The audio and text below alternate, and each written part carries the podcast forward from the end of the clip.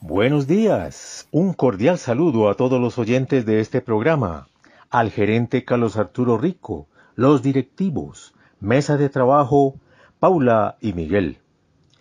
Se celebra hoy 18 de diciembre el Día Internacional del Migrante. Para contextualizar viene la pregunta, ¿quiénes son migrantes o, somos migrantes?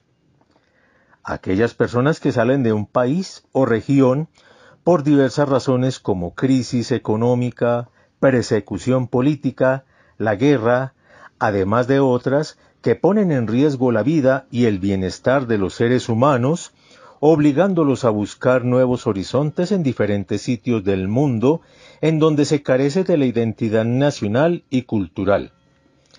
Este fenómeno que siempre ha existido durante el desarrollo histórico de la humanidad sigue provocando cambios de todo tipo en las diversas regiones del mundo que han servido de acogida a nivel cultural, social y económico. Durante la cuarentena por el COVID-19 se presentaron grandes dificultades por el confinamiento para las personas que abandonaron su país debido a que no contaron con medidas de seguridad, además de trabas para darles paso en los puntos de frontera. En otros lugares diferentes a su nación, estos viajeros han sufrido toda clase de maltratos, humillaciones, violación de los derechos humanos, entre otros, y la muerte.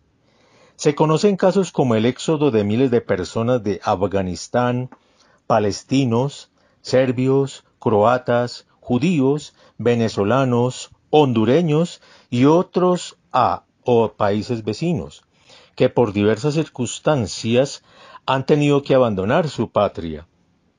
En nuestro país se observa la llegada de centenares de campesinos hacia las ciudades y de gran cantidad de venezolanos. Algunos se han logrado ubicar laboralmente y la mayoría viven en condiciones de salud y bienestar paupérrimos.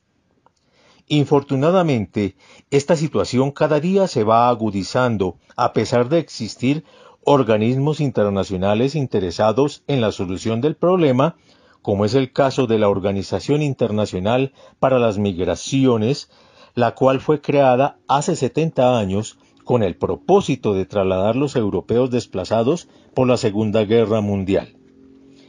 Ha prestado asistencia a millones de migrantes en el mundo y actualmente sigue encabezando las labores orientadas a promover una gestión humana y ordenada de la migración para beneficio de todos, incluidas las comunidades de origen, de tránsito y de destino.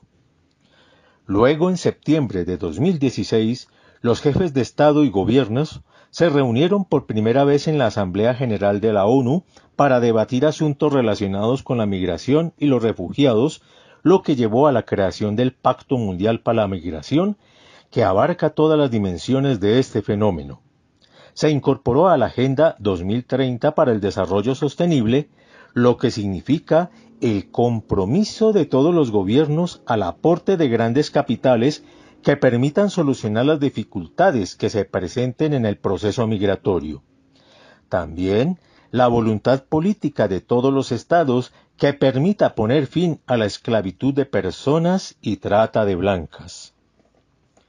Después de esta corta reflexión, pero de la que se pueden generar grandes debates en cuanto a la política sobre desplazamiento forzoso y las víctimas, deseo cerrar esta intervención en el último programa del año 2021, no sin antes agradecer a todos ustedes por permitirnos acompañarlos durante todos los sábados con la mejor información sobre el cooperativismo, la solidaridad, política, educación y bienestar.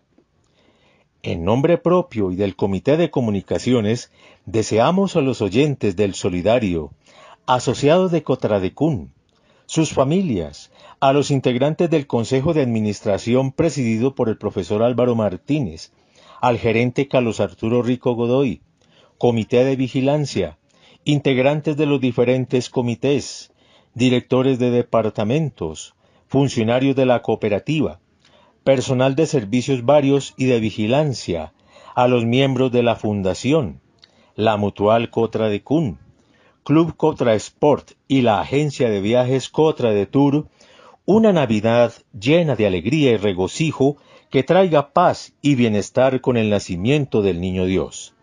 Prosperidad y felicidad en el nuevo año 2022 que presentará grandes retos a todo nivel. Mil y mil gracias. Con ustedes, César Augusto Quiseno Gómez, Comité de Comunicaciones.